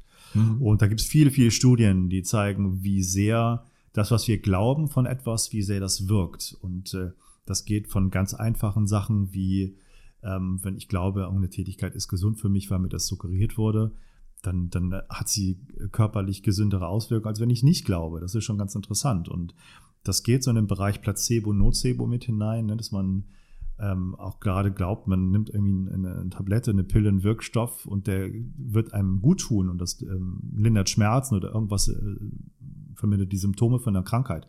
Dass das eine größere Wahrscheinlichkeit hat, dass es dann auch so sein wird, als wenn ich glaube, dass es hat irgendwie keine Wirkung. Auch wenn da nachweislich kein Wirkstoff drin ist, sondern nur eine Zuckerpille. Und das ist ein, das ist allein schon ein Riesengebiet, aber da gibt es so viele Gemeinsamkeiten auch zu, zu Hypnose und auch zu Wim Hof und Mindset und sowas da, also da kann man, äh, kann man viel Parallelen ziehen. Aber das geht sogar ähm, äh, in Richtung fast, dass man Genetik beeinflussen kann. Es gibt eine ganz interessante Studie, die man gemacht hat, indem man eine genetische Analyse gemacht hat und da gibt es so bestimmte, ach, ich glaube, so Muskeltypen oder bestimmte sportliche Eigenschaften, die genetisch geprägt sind. Und dann haben sie Leute auf dem Laufband ge gepackt und haben geguckt, wie die sich denn da körperlich geben, ja, also was für Parameter sich denn ändern, ob das gut ist für die oder nicht und haben vorher aber so einen, so einen genetischen Test gemacht und haben denen dann die Ergebnisse vorher gesagt und dann haben sie gesagt bekommen, sie haben ja einen tollen sportlichen Körper genetisch oder bei ihnen so eher so ein, so ein Mitteleuropäer Körper und nicht so ein afrikanischer Dauerläufer oder sowas. Bei ihnen schwierig, aber gehen sie mal aufs Laufbahn, so ungefähr. Und das Interessante, die haben irgendwie vier Gruppen geordnet. Das Interessante, die haben einer Gruppe falsche Ergebnisse gesagt. Die hatten guten Körper, aber denen haben sie gesagt, ah, bei dir ist genetisch nicht so optimal. Und das hat sich ausgewirkt auf die absolut äh, körperliche Eigenschaften da auf diesem Laufband. Das fand ich schon ganz spannend. Also nachher haben sie natürlich aufgeklärt, so sorry, war es im Rahmen der Studie, sie sind doch ein ganz toller Sportler. Aber das ist schon erstaunlich, dass man sozusagen ähm, die Genetik durch Mindset ähm, verändern kann. In dem Sinne, dass man schlechter wird, wenn man glaubt, man ist auch schlechter. Und umgekehrt auch. Wie ist das gibt es und wie ist das Zusammenspiel zwischen Mindset und, und Gehirn? Also was verändert sich? Also wenn ich mein Mindset verändere, verändere ich auch mein Gehirn. Also Thema Gehirn. äh, Neuroplastizität, ist das richtig? Mhm. Also kann ich dann durch den Lernprozess und im Mindset auch mein Gehirn, verändert sich, verändert sich mein Gehirn und spielen sie zusammen? Also das Gehirn verändert sich sekündlich jedes Mal. Also es ist, ist ja, du darfst dir nicht vorstellen, das Gehirn ist irgendwie wie eine Maschine, die ist fertig gebaut und dann ist sie so und vielleicht kann ich mal irgendwo eine Schraube festdrehen oder ein neues kleines Update irgendwo dran schrauben, dann verändert sich dann mein Gehirn, sondern mein Gehirn ist ein, ein Organ, was die ganze Zeit arbeitet, überall ähm, Sauerstoff verbraucht, überall, mal mehr, mal weniger, je nachdem, was man da tut und sich verändert, indem mehr Neuronen absterben oder weniger und sich die Verbindung zwischen den bestimmten Neuronen, verschiedenen Arealen im Gehirn verstärkt oder abschwächt. Also es ist vollkommen äh, die ganze Zeit plastisch. Durch alles, was passiert, ändert sich das irgendwie. Wenn ich die, wenn ich eine Woche lang nur ähm, vegetarisch esse anstatt vorher immer Fleisch, wird sich mein Gehirn auch entsprechend verändern. Ja, also wird anders mit anderen Substanzen aufgebaut werden, als wenn ich ein Fleischesser bin. Ähm, und Erfahrung, die ich habe, ein Trauma, ein Unfall, wird mein Gehirn auch verändern, weil das ein Stress bedeutet. Stresshormone werden ausgeschüttet und dadurch verändert sich die ganze Physiologie. Das heißt, alles verändert das Gehirn, immer ein wenig, mehr oder weniger. Und das Mindset, also Gedanken, die ich habe und Einstellungen, die dazu führen, dass ich mich anders verhalte, verändert das Gehirn natürlich auch. Ja? Und es gibt viele äh, Hirnforschungsexperimente, die gucken, wie die Struktur verändert wird vom Gehirn. Also man kann immer natürlich die Struktur und die Funktion trennen? Also ist das sozusagen strukturell anders aufgebaut auf einmal? Mhm. Oder ist es nur das Zusammenspiel, das funktionale Zusammenspiel der Gehirnareale irgendwie verändert? Und gerade bei strukturellen Sachen gibt es Methoden, wo man halt zum Beispiel die Dicke der grauen Substanz misst in bestimmten Arealen. Und da kann man sehen, da gibt es ein berühmtes Experiment, ähm, mit, wo man Leute hat ein Training durchlaufen lassen äh, zum Jonglieren. Ja. Und die hatten, sind vorher in den Scanner gegangen, hatten das Gehirn strukturell gemessen, also eine Aufnahme, eine statische Aufnahme vom Gehirn gemacht. Dann haben sie irgendwie vier Wochen Jonglieren gehabt und konnten das irgendwann und hat das Gehirn dann nochmal gemessen. Dann konnte man sehen, bestimmte Areale sind gewachsen aufgrund dieser Fähigkeit. Das ist bei Musikern ganz genauso. Ja, je nachdem, welches Musikinstrument man spielt, werden bestimmte motorische Areale eher dicker, beim, beim Geigespieler dann die, die Finger zum Beispiel, ähm, beim Trompeter dann irgendwie Mund-Lippen-Areal und so weiter. Wenn man bestimmte Fähigkeiten trainiert, verändert sich das Gehirn strukturell und natürlich auch von der Funktion. Also die Areale spielen, haben ein anderes Verhältnis zueinander, wie sie da funktionieren. Das kann man, kann man ganz deutlich zeigen. Also das, das ist schon, schon längst ein Fakt. Und da entstehen dadurch auch äh, mehr neuronale Verbindungen, ist das richtig? Also durch den Lernprozess? Nee, nicht unbedingt nur mehr Verbindungen, sondern die werden anders gewichtet und zum Teil sterben die auch ab, weil sozusagen andere wieder wichtiger werden. Also man muss ja. sich das vorstellen wie Kabelverbindung. Es geht nicht nur einmal mehr an Kabeln und mehr Verbindungen, das wird ja sozusagen in einem Chaos, in so einer Kakophonie im Gehirn enden, sondern es geht um eine Stärken von bestimmten und dann eine Kappung von anderen, um dann wieder andere Sachen sozusagen zu, zu ja, betonen.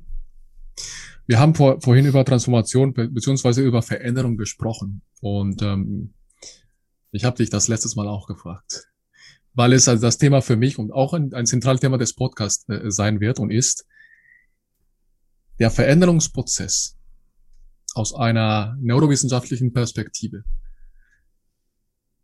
Warum ist der so schwierig für manche, für die meisten oder für mich? Warum also die Gewohnheiten, die schlechten Gewohnheiten oder vielleicht die guten Gewohnheiten, die ich mir ähm, als Ziel gesetzt habe, warum ist es so schwer, da reinzukommen? Da rauszukommen aus den schlechten und da reinzukommen in die neuen. Ich versuche das mal so zu sagen. Das ist ein Gedanke, der mir äh, auch jetzt so nochmal deutlich wird im, im Anschluss an das, dessen, was ich gerade vorher gesagt habe. Also wir haben ja von diesem Fixed und Growth Mindset gesprochen, dass man glaubt, wenn man ja. etwas verändern kann, dass es auch besser funktioniert.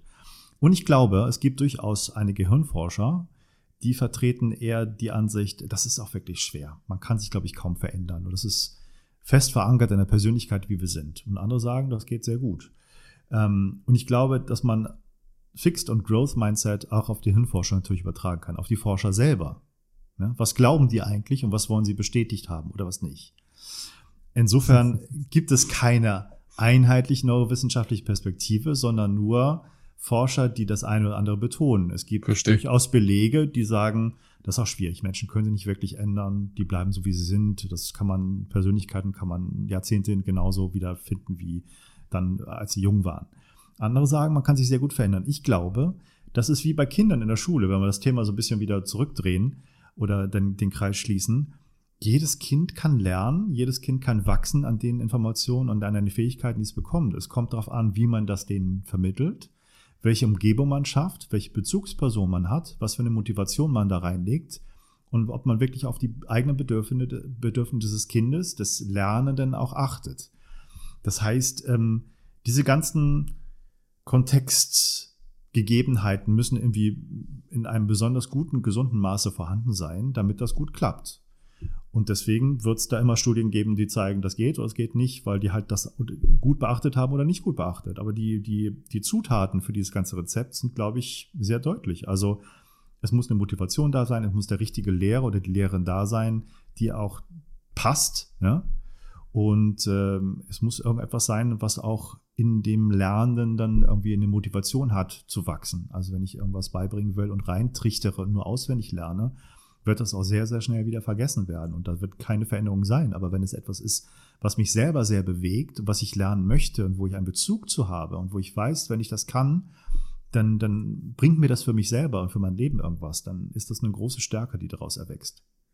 Und da sind wir hervorragend beim Thema aus meiner Sicht Belohnungssystem, Motivation. Also weil Motivation, ich kann, äh, ich kann mir ein Video auf YouTube anschauen, wie tolle Leute tolle Performance, tolle Leistungen erbringen. Ich bin motiviert und am nächsten, nach dem nächsten Tag gehe ich raus, laufe oder gehe zum Gym oder was auch immer. Ich höre auf, äh, Süßigkeiten zu essen. Ja. Und in vielleicht in fünf Tagen ist, bin ich nicht mehr motiviert. Für mich ist Motivation, das bringt dich nachhaltig nicht weiter. Aber wenn es verankert ist, tief in unser Belohnungssystem, warum ich, weil du gesagt hast, warum wir da etwas tun und was steckt dahinter, wie, wie, wie kräftig ist diese Motivation oder die Belohnung. Aber das muss aus meiner Sicht auch tiefst im Belohnungssystem verankert werden, damit ich jeden Tag konstant das Richtige tue und das so eine Routine entwickle. Ja. Ähm, also ich, ich glaube, das Thema ist komplizierter, als es scheint. Ähm, es ist nicht so, dass es da eine einfache Formel gibt und dann wird man irgendwo hinkommen und kann sich da ähm, bestimmte Routinen anschaffen und irgendwie ist motiviert für irgendwas, sondern es ist ein sehr komplexes Thema, weil jeder Mensch eine eigene Geschichte hat und wir können gerne Beispiele nehmen von Sportlern. Also mir fällt da zum Beispiel Andre, Andre Agassi ein, der Tennisspieler, weiß nicht, ob du den kennst, der hat eine sehr, ja. sehr tolle Biografie geschrieben. Open hieß die, glaube ich. Mhm. Wo er, was damals auch sehr eine Kritik war, wo er sehr deutlich gemacht hat, dass er Tennis eigentlich hasst. Hat ihm keiner abgekauft, weil er so eigentlich mit der, einer der besten Tennisspieler ja. aller Zeiten gilt. Und hat sich ja auch herangekämpft wieder. War mal Nummer eins, ist hat dann wieder Challenger-Turniere gespielt ein paar Jahre und hat sich wieder zur Nummer eins rangekämpft. Wie kann so jemand, der Tennis hasst, eigentlich so ein toller Tennisspieler sein? Und da sagt er, er wurde von seinem Vater halt dazu gedrillt, das zu machen. Und deswegen hasst er den Sport eigentlich. Das ist bestimmt eine Halbwahrheit. So ganz kann es nicht stimmen. Aber ähm, das spiegelt etwas wider, was zeigt, man muss irgendwie eine, oder sollte eine Motivation haben für Dinge, die aus einem selber herauskommt, wo man auch äh, dann für sich selber einen, einen Sinn drin sieht. Ähm, und viele, viele Sportler, glaube ich, sind zumindest sich der eigenen Motivation nicht ganz deutlich bewusst. Das ist ein, ein ähm, ein System, wo man da reinkommt im Sport, häufig durch Förderung, wo man reingeschubst wird, auch etwas, wo man sich dann wiederfindet und häufig auch gar nicht mehr weiß, will ich das überhaupt? Und dann ist man da so drinne. Das, das sagen ganz viele Sportler und viele Talente, die ja auch darunter leiden, dass sie das einfach so machen. Ähm, aber äh, ich glaube, wie gesagt, es gibt verschiedene Methoden, ähm, ein bisschen zu gucken, wie, wie kann man was implementieren, wie kriegt man die Motivation. Und äh, was ich sehr sympathisch finde, sind zwei Sachen. Einmal, es gibt zum Beispiel diese Mel Robbins, weiß nicht, ob du die kennst, ähm, ja. die sagt, diese Fünf-Sekunden-Regel, Motivation ist überbewertet, ist eh Bullshit. So, ja. du wirst nie motiviert sein, irgendwas zu machen, sondern du nimmst was vor und tust es und wenn du da innerlich blockiert wirst, jetzt aber von fünf runter fünf, und machst vier, es drei, einfach. Ja. ja. Das finde ich schon ganz äh, schlau, weil das auch nochmal dieser Hinweis gibt, egal was du da denkst oder willst oder so, ist e-, egal, mach es einfach. Und ich habe für mich erkannt, also das ist schon mal eine gute Regel, aber für mich reichte sie nicht aus. Ich habe erkannt, dass ich was schaffe und motiviert bin, was zu machen und das durchziehe, in dem Moment, wo ich mich bewusst entscheide, das zu machen. Motivation ist noch keine Entscheidung. Ich bin ja. motiviert, ich denke, ja super. Und nächsten Tag wache ich auf und habe das völlig vergessen. Weil ich ja. überhaupt keine Entscheidung hatte, ich will das tun. Aber in dem Moment, wo ich sage, ich möchte da hinkommen, zu diesem Ziel, ich möchte das und das machen. Und das ist manchmal auch wichtiger, gar nicht das Ziel zu haben, sondern ich habe Bock, den Weg zu gehen und zu gucken, wo ich ankomme, weil das Ziel ist ja offen. Ob ich da hinkomme, weiß ich nicht. Ob ich das nachher will, wenn ich es erreicht habe, weiß ich auch nicht. Gibt ja häufig Leute, die dann irgendwas erreicht haben und dann sagen, okay, was jetzt? Hat sich denn gelohnt? Jetzt bin ich da. Was ist die nächste Herausforderung? Und dann haben sie das erreicht. Und was ist dann die nächste Herausforderung? Da kann man sich schon fragen, ist das denn so gesund? Und da sagen ja viele, das ist auch ein, so ein Teufelskreis, aus dem man da nicht rauskommt. Also es muss offen sein, das Ergebnis, und ich muss Spaß haben, diesen Weg zu gehen. Und das ist wirklich, diese, die Entscheidung zu treffen, hat nicht mal was mit Willensstärke zu tun. Finde ich auch etwas, was überbewertet ist. Absolut. Ähm, sondern es ist eine Entscheidung, die man trifft aus dem Moment heraus, dass man das gut findet und sich wirklich auf diese Entscheidung konzentriert und sich die bewusst macht. Hört aber sich wie kommt, einfach an. Aber, ja, ja, hört sich einfach an. Ist es aber, es ist ja keine Raketenwissenschaft. Ähm, aber was würden wir Leute sagen, die sagen wir, im tiefen Loch aktuell drin sind und kommen nicht da raus? Sie wollen was verändern. Sie wissen, sie müssen etwas verändern, in ihrem Leben verändern. Aber selbst alleine kommen sie nicht daraus. Sie sind vielleicht motiviert, sie sehen ein Ziel, sie, sie denken, ich muss jetzt, ich bin übergewichtig oder ich habe Diabetes Typ 2 oder ich habe was auch immer, ich muss ja. etwas tun. Da komme ich nochmal zurück zu den Sachen, die ich gefunden habe, die mir viel gebracht haben, wo ich denke, das bringt anderen Leuten auch viel. In dem Moment, wo man glaubt, man wäre in so einem Loch, und wäre irgendwo gescheitert oder wäre gefallen oder sowas, was vielleicht sogar ein besserer Begriff ist, habe ich gerade neulich gehört. Finde ich auch sehr sympathisch. Also es gibt eigentlich kein Scheitern, weil Scheitern kann ganz was Unterschiedliches sein. Ich kann, sag mal, eine Milliardenfirma in den Sand reiten, das ist ein großes Scheitern, oder ich kann irgendwie mein, mein äh, beim, beim Essen kochen, was einen Fehler gemacht haben, schmeckt es nicht mehr. Das ist ein kleines Scheitern. Das ist beide Scheitern, das ist ja Quark. Das kann es ja nicht sein, dass man das vergleicht. Und es geht um das Fallen und dann das wieder aufstehen. Ja. Ähm, und das kann ja für viele Leute was ganz Unterschiedliches sein. Und ich habe gefunden, mit diesen körperlichen Methoden kommt man zu einem, also ganz, ganz konkret, wenn du dich hinlegst und Wim Hof Atmung machst oder bestimmte andere Atemtechniken, kommst du irgendwann und meistens sehr schnell zu einem Gefühl von, okay, das bin ich selber, das ist mein Selbst. Und alles andere, was ich da gerade habe, Probleme, da wo ich hin will, Ziele, Motivation und so weiter, ja, schwierige Situation, das bin ich, bin nicht ich. Das hat mit mir nichts zu tun. Da bin ich jetzt gerade drin, das kann ich auch anders sehen, das kann ich auch sein lassen. Aber so ein Zurückkommen zu sich selber, was will ich eigentlich selber, wer bin ich eigentlich, da, das, das hilft, wenn man solche Methoden anwendet.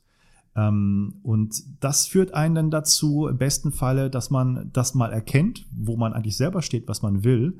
Und das kann was völlig anderes sein, ähm, was völlig anderes sein äh, von diesem Problem, wo du glaubst, dass du das Problem hast. Also du sagst, die Leute sind im Loch, das heißt, sie haben irgendwo, denken, sie haben gerade ein Problem, Beziehung, Arbeit, Familie, Job, was auch immer.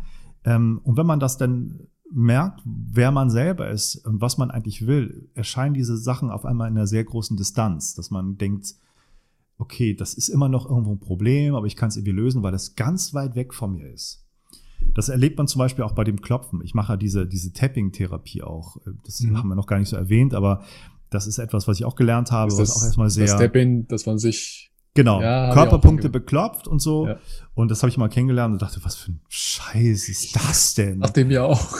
Und dann habe ich das gesehen, wie da Leute das klopfen und dann ihre Angst verloren haben, so live, dann wie eine Spinne auf einmal in die Hand nehmen konnten mit einer Spinnenphobie. Und ich dachte, okay, ja, vielleicht geht's irgendwie.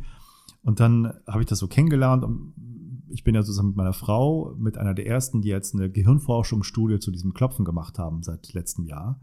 Und da können wir zeigen, im Gehirn passiert wirklich was. Und das ist auch etwas, wo man ganz häufig die Leute dann berichten, die das machen, dass sie an ein Problem denken, an Stress, dann klopfen sie diese Körperpunkte machen da ein paar Runden und dann irgendwann haben sie das Gefühl, hä, das, das belastet mich gar nicht mehr, weil das so in der Distanz ist, das ist so weit weg das kann ja nicht so schlimm gewesen sein. und das ist ganz erstaunlich, weil du fragst die Leute bei einer Skala von 0 bis 10 am Anfang, wie schlimm ist es gerade? 10 ist maximal, 0 es kratzt mich gar nicht. Und dann sagen sie, ja, neuneinhalb. Und dann klopfen sie ein paar runter und sagen sie, ja, es ist zwei oder weiß gar nicht, nur eins. Das kann ja wohl nicht so ein großes Problem gewesen sein. So, das ja. ist ganz häufig so den Sachen. Aber es ist ja gut, weil die Distanz und dieses Kern selbst wieder herauskommt und äh, ja, das kann ein großer Bestandteil sein, ähm, ein bisschen Klarheit zu kriegen, Distanz zu seinem eigenen Leben, zu der eigenen Identität. Du hast vorhin äh, das Thema oder das Wort Willenskraft erwähnt. Mhm. Das ist auch ein riesiges Thema, auch habe mich auch ein bisschen damit beschäftigt. Also ich habe für mich herausgefunden, Willenskraft, also für mich gibt es gibt es das nicht. Das ist ja zu äh, theoretisch zu abstrakt.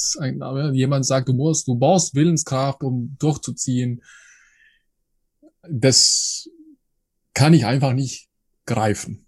Mhm. Gibt es, und dann sagen einige, ja, das ist ein Muskel, das funktioniert wie ein Muskel und du musst das antrainieren und es gibt andere, die sagen, und dann, wenn du das irgendwie, äh, je, je länger du das einsetzt im Laufe des Tages, am Ende des Tages, da, da ist das runtergekommen, weil du das ja ne, genutzt hast über den Tag. Es gibt andere, die sagen, ich habe einfach Willenskraft, ich habe Disziplin und ich ziehe das durch und äh, es ist kein Muskel und äh, das mache ich, wenn ich sie aufrufe. Wie, also wie, ist, wie sind deine Gedanken zu, zu, zum Thema Willenskraft? Wenn man, da gibt es Studien zu, das wäre auch sehr spannend, wenn man glaubt, Willenskraft ist eine begrenzte Quelle und ein Muskel, der erschöpft, ja. dann wird es auch so sein. Das ist sehr spannend. Also Leute, die vorher gesagt bekommen, das ist ein Muskel, der erschöpft wird. Wenn man häufig irgendwie Entscheidungen treffen muss, dann kriegt man so eine Entscheidungsfatigue. Irgendwann dann kann man nicht mehr, ist man alle, kann man keine Entscheidung mehr treffen und so. Wenn man das den Leuten so sagt, die machen so einen Test, dann sind die schwächer äh, in dem Test und können auch wirklich weniger Entscheidungen treffen als Leuten, wenn man sagt, das ist eine unbegrenzte Quelle. Also da kommen wir wieder zum Thema Mindset zurück. Das, was du darüber denkst über bestimmte Sachen, beeinflussen dich sehr, sehr stark über die Sachen, wie du dich dann auch verhältst. Mhm. Und das gilt auch für Willenskraft. Und es gab so einen Forscher, oder gibt's immer noch, irgendwie aus Florida, dieser Roy Baumeister, der hat da Bücher geschrieben über Willenskraft, der gesagt hat, das ist eine, eine, ein Muskel, der erschöpft. Ja. Und man könnte das mit, mit, mit Zuckerwasser trinken. das ist auch schon geil in der heutigen Zeit. Äh, mit Zuckerwasser trinken, wieder auffüllen mit Glukose, dann hat man wieder die Energie, die Entscheidung zu treffen. Und da gab es viele Forschungen hinterher, die zeigen konnten, dass das Quark, das geht, das ist nicht so einfach. Das ist eher der Glaube daran, dass es funktioniert. Ähm, und ich würde auch keinem empfehlen, Zuckerwasser zu trinken, um sich dann zu stärken, um bessere Entscheidungen zu treffen auf Dauer. Aber ich glaube auch, Wissen, Willenskraft ist als Konzept sehr überschätzt. Ähm, ich glaube, dass auch da wir eine Energiesparmaschine sind als Menschen, die einfach sich da irgendwie was vornehmen, eine Entscheidung treffen, wie ich das schon sagte, und das dann machen und auch in so einen Automatismus, in so eine Routine verfallen, wo wir das nicht mehr in Frage stellen und keine Willenskraft brauchen, sondern es, wir schaffen uns am besten die Umgebung so, dass wir gar keinen großen Aufwand zu haben, haben ähm, diese Sachen dann auch durchzuziehen. Also als Beispiel, wenn ich meine Umgebung so ähm, ähm, kreiere, dass wenn ich jetzt Krafttraining mache, und das mache ich bei mir so ein bisschen auch gerade, ähm, dass ich hier hinter mir sieht man es, äh, mein, mein Pull-up-Stange gleich oben in die, in die Tür hängen kann und das nur ein Griff ist, weil ich weiß, um die Zeit mache ich das immer, ist das für mich viel einfacher, als wenn ich weiß, ich müsste eigentlich für so ein, für so ein Training ins Studio fahren. Und das würde viel mehr Aufwand bedeuten. Also mhm. möglichst niedrige Schwellen, um diese Sachen zu machen. Und dann ist das eigentlich echt leicht. Da brauche ich keine Willenskraft, sondern das ist da ich mache es dran und mache da meine Übung und heißt mein Programm und muss nicht drüber nachdenken, sondern ich habe die Entscheidung getroffen, ich mache das jetzt einfach und ziehe das durch und ich habe da meine Zeiten. Und das ist genauso ein so ein Energiesparsystem, was ich da in, in vielen schlechten Gewohnheiten auch habe. Also wo ich dann, äh, weiß nicht, den, den Schokoladenriegel abends esse, weil der einfach da liegt. Ich habe den Griff bereit. Wenn ich den irgendwo hinpacke oder gar nicht es kaufe, dann ist meine Umgebung auch nicht so, dass ich, mir das entgegenschreit, dass ich das machen müsste. Ja, das, mache ich. Sinn ergibt. Absolut. Das Sinn ergibt. Du, ich, äh, ich kann nur zustimmen. Also ich, ich, das Thema Umgebung, Umgebung äh, verändern oder äh, so zu strukturieren oder zu gestalten, dass, äh, dass das auch aufs Verhalten äh, einen Einfluss hat. Das, das mache ich auch regelmäßig. Was ich für mich auch entdeckt habe, ist, dass ich, ähm, dass ich mir gar keine Chance gebe, da rauszukommen. Das heißt, ich zwinge mich dazu, etwas zu tun, was nicht angenehm ist, aber was ich weiß, es bringt mich weiter. Mhm. Ich, ich buche einen Ultralauf, Termin in zwei Monaten. Äh, ich kommuniziere das. Ich, ich äh, großartig äh, sage meine ganzen Freunde, ich mache dies und das. Ich tue alles, was möglich ist, damit ich nicht aus dieser Geschichte rauskomme und das tun muss. Und wenn ich nicht trainiere für den Ultralauf, dann scheitere ich. Und wenn man ein Did Not Finished hat, also ein DNF in einem Ultralauf, das ist extrem schmerzhaft, zumindest für mich, mhm. für mein mhm. Ego, für mein, für, ne, das ist Scheitern.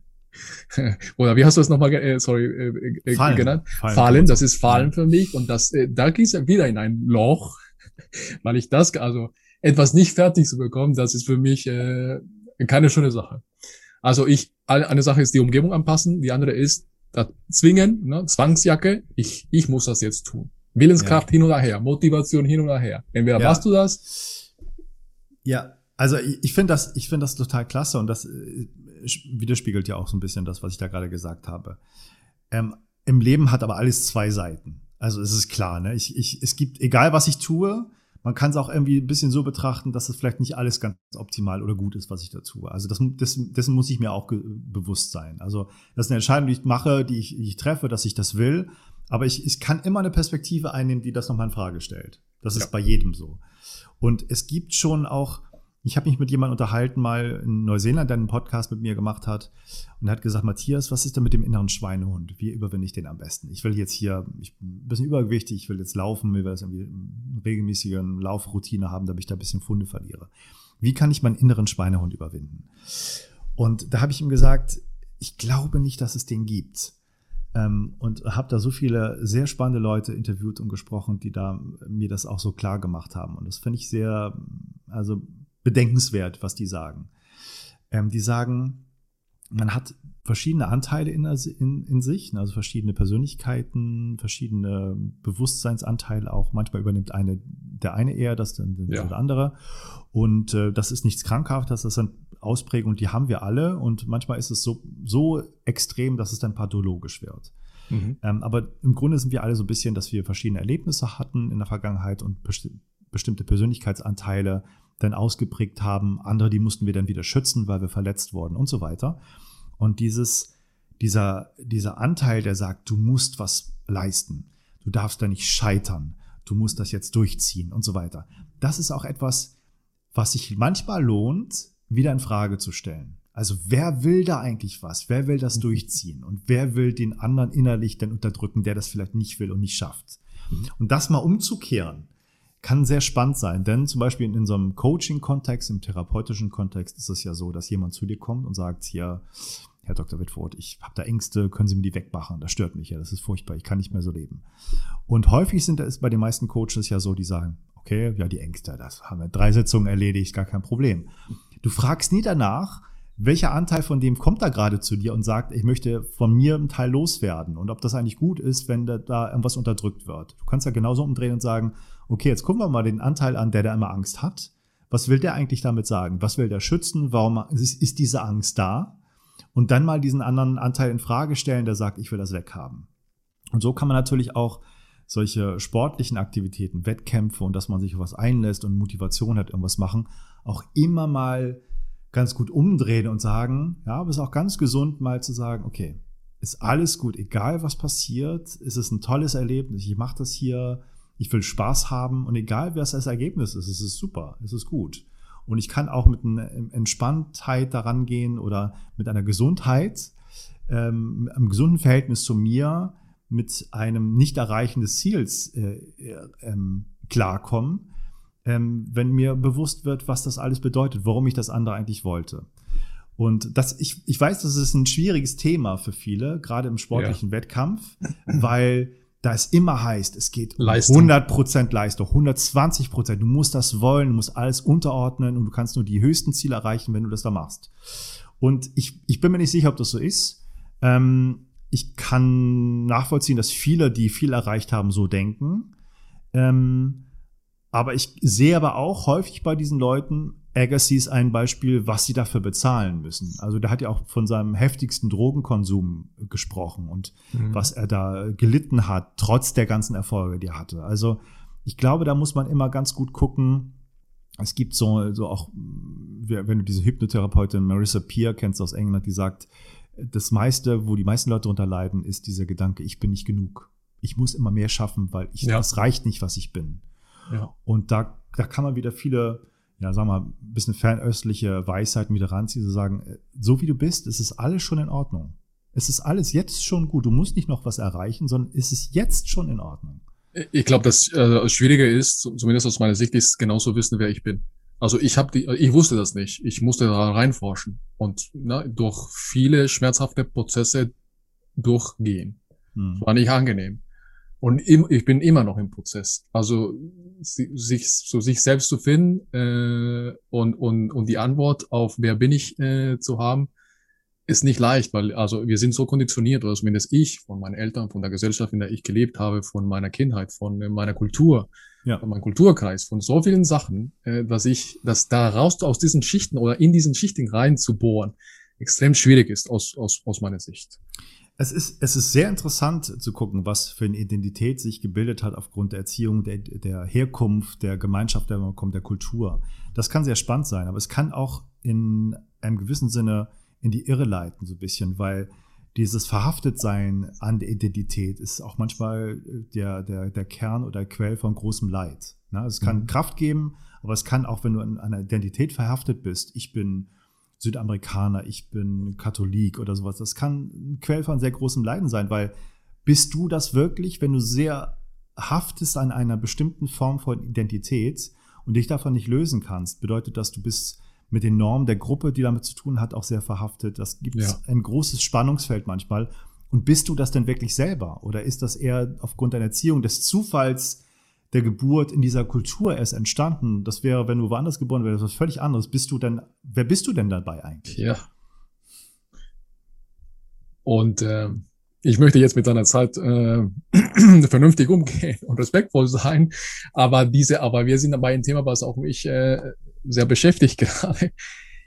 Was kann man noch machen oder was können wir machen, um in den Kern oder den Kern zu finden oder versuchen, diesen Kern zu finden? Und wie können wir beurteilen, das ist jetzt nicht ein, eine Schicht oder eine Identität, was mir jemand anders imponiert hat? Du, ich bin, ähm, ich bin nicht jemand, der sagt, ich habe jetzt die Weisheit gefunden und weiß, wie es ist. Ich kann nur sagen, dass ich ähm, ähm, immer mehr dazu komme, dass mir das nicht so wichtig ist, wo ich herkomme und wer, wer ich bin, welche Kultur ich habe. Also es ist spannend, aber es ist nicht so wichtig mehr, sondern ich, ich habe durch diese Methoden einfach, Atmung und so weiter, mehr dazu gefunden, dass das alles etwas ist, was ich auch wegtun kann und dass ich Erlebnisse auch, auch mit, mit, mit Drogen, Psychedelics und sowas, die ich auch schon hatte, gemerkt habe, dass das alles etwas sehr sehr, sehr konstruiertes ist, was menschlich konstruiert ist. Das waren so meine Einsichten. Ich habe das wahrgenommen bei mir selber wie ein Computeralgorithmus, der irgendwo abläuft, der man auch wegtun könnte, wo man einen anderen ersetzen kann. Das ja. ist nichts Festes, sondern einfach, das ist einfach ein Programm, was abläuft, was überhaupt keine Bedeutung wirklich für mich für mich selber als als Seinswesen als Existenz Matrix hat. Matrix äh, genau. mäßig. Ja, ganz genau. So, so kam mir das vor. Also ich habe ähm,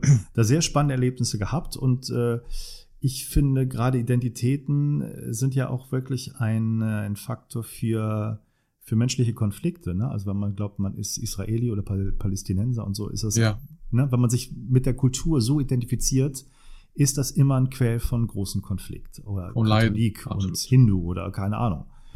Ähm, es ist einerseits gut und ich finde Kulturerhaltung und Wissen, wo man herkommt, sehr, sehr, sehr spannend.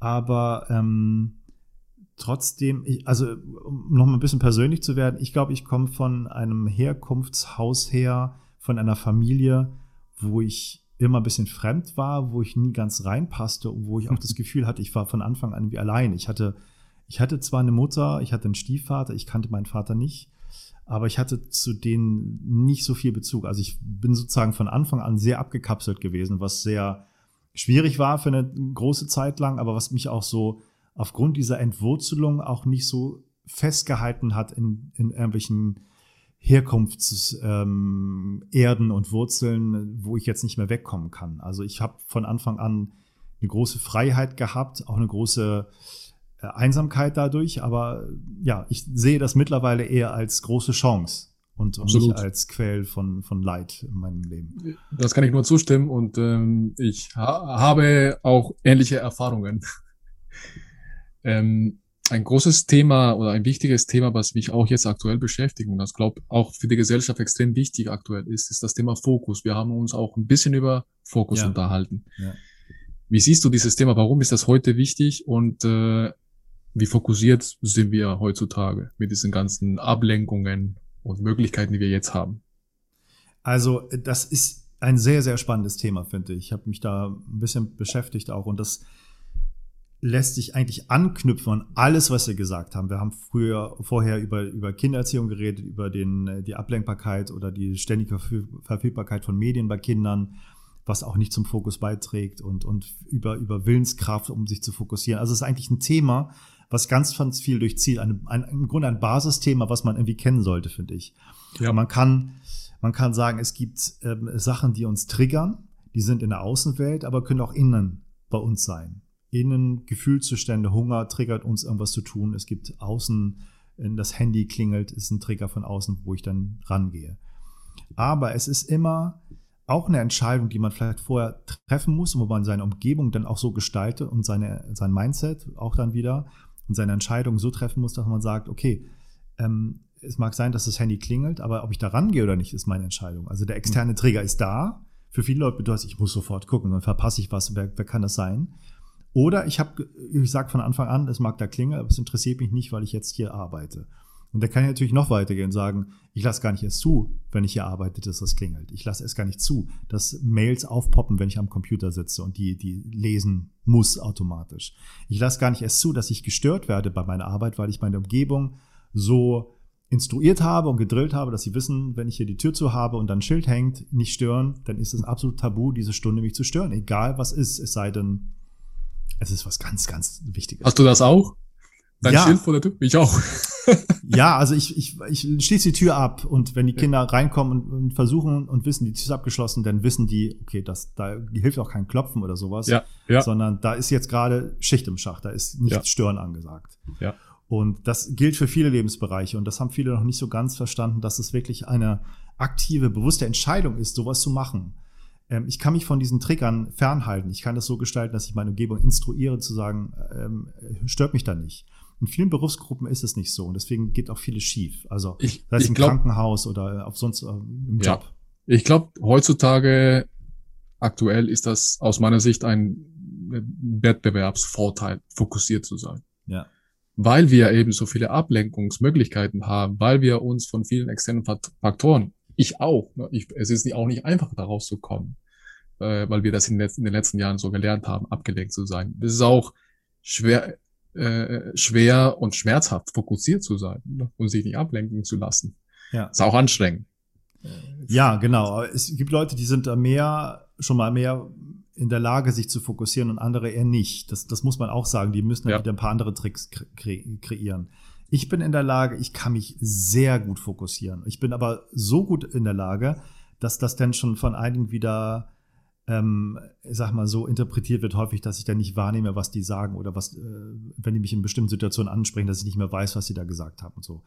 Ähm, aber ich, ich habe mal so einen Test gemacht in der Psychologie, so einen, so einen Konzentrationstest, da war ich nach einer durchzechten Nacht sogar besser als, als die, die besten 95 Prozent, also außerhalb der Messbarkeit sozusagen, weil ich, ich kann mich super gut fokussieren auf eine Sache, aber kriege dann überhaupt nichts mit. Ich blende alles aus. Ich kriege nichts mehr mit und weiß nichts mehr, was andere Leute zu mir sagen. Aber wenn ich klar mache, ich bin jetzt fokussiert, dann ist das nicht so schlimm. Das ist eine Gabe, also du, du glücklicher, also das kann ich, also ich muss wirklich dazu zwingen. Also ich muss alles dazu tun, wieder Zwangsjacke um mhm. fokussiert zu werden. Sonst äh, lasse ich mich ablenken. Meine Kinder sind übrigens, also haben ja das von mir. Zumindest meine jüngste Tochter. Ja. Letzte zwei Fragen. Wenn du gestartet, mhm. hast du noch. Ja, ja, das ist okay. Und zwar, wo können wir dich finden? Und du hast auch einen Atem, den, in den Atemclub. Mhm. Da kann man das machen. Wofür ist das gut? Was bietest du an? Äh, wie kann das uns helfen? Also ich habe ich hab diesen Podcast, der jetzt ähm, noch umbenannt, der Atemcode, und äh, habe dir das Konzept vorgestellt am Anfang, dass ich sozusagen ja. alle möglichen Atemtechniken wieder anbiete und auch ausprobiere und Experten dahin hole und Interviews mache. Und dieser Atemcode Club, den ich habe, ist im Grunde der Mitgliederbereich des, des äh, Podcastes, wo man dann mit ein bisschen Geld da reinkommt und wir monatlich zwei, drei Zoom-Sessions haben, wo Experten Atemtechnik machen oder wo ich Experten habe, die einfach was erzählen und man sich austauscht mit den Leuten. Und das kommt bislang super gut an. Ich bin super glücklich. Die Leute haben mich gefragt nach Jahresabos, weil die einfach wissen wollen oder wussten, dass sie dabei bleiben. War ich sehr erstaunt und die finden das richtig gut. Und jeder, der Atemtechniken ausprobieren will, der Informationen dazu sucht, die er sonst woanders nicht kriegt, ist da herzlich willkommen. Ähm, kostet nicht viel Geld. Man kann monatlich jederzeit wieder aussteigen. Das ist jetzt keine Verpflichtung von irgendeinem Zwangsclub oder sowas. Das, da würde ich auch keinen Wert drauf legen, Leute zu haben, die da nicht sein wollen. Ja. Ähm, aber die da sind, sind total begeistert und die unterstützen sich und lernen ganz viel über Atmung, was man sonst nirgendwo kriegt und probiert ganz verschiedene Atemtechniken immer wieder aus. Wo finden, wo finden wir das? Auf deiner Homepage? Genau, matthiaswitfoot.de findet man alles. Sehr schön. Ich schließe immer ab äh, die Episode mit einer Frage. Was wären aus deiner Sicht drei Superpowers, drei Supereigenschaften, um ein besseres, erfüllteres, gesunderes Leben zu gestalten? Also, auf jeden Wenn Fall erstmal. Drei hättest, sorry. Okay. Auf jeden Fall erstmal Unablenkbarkeit.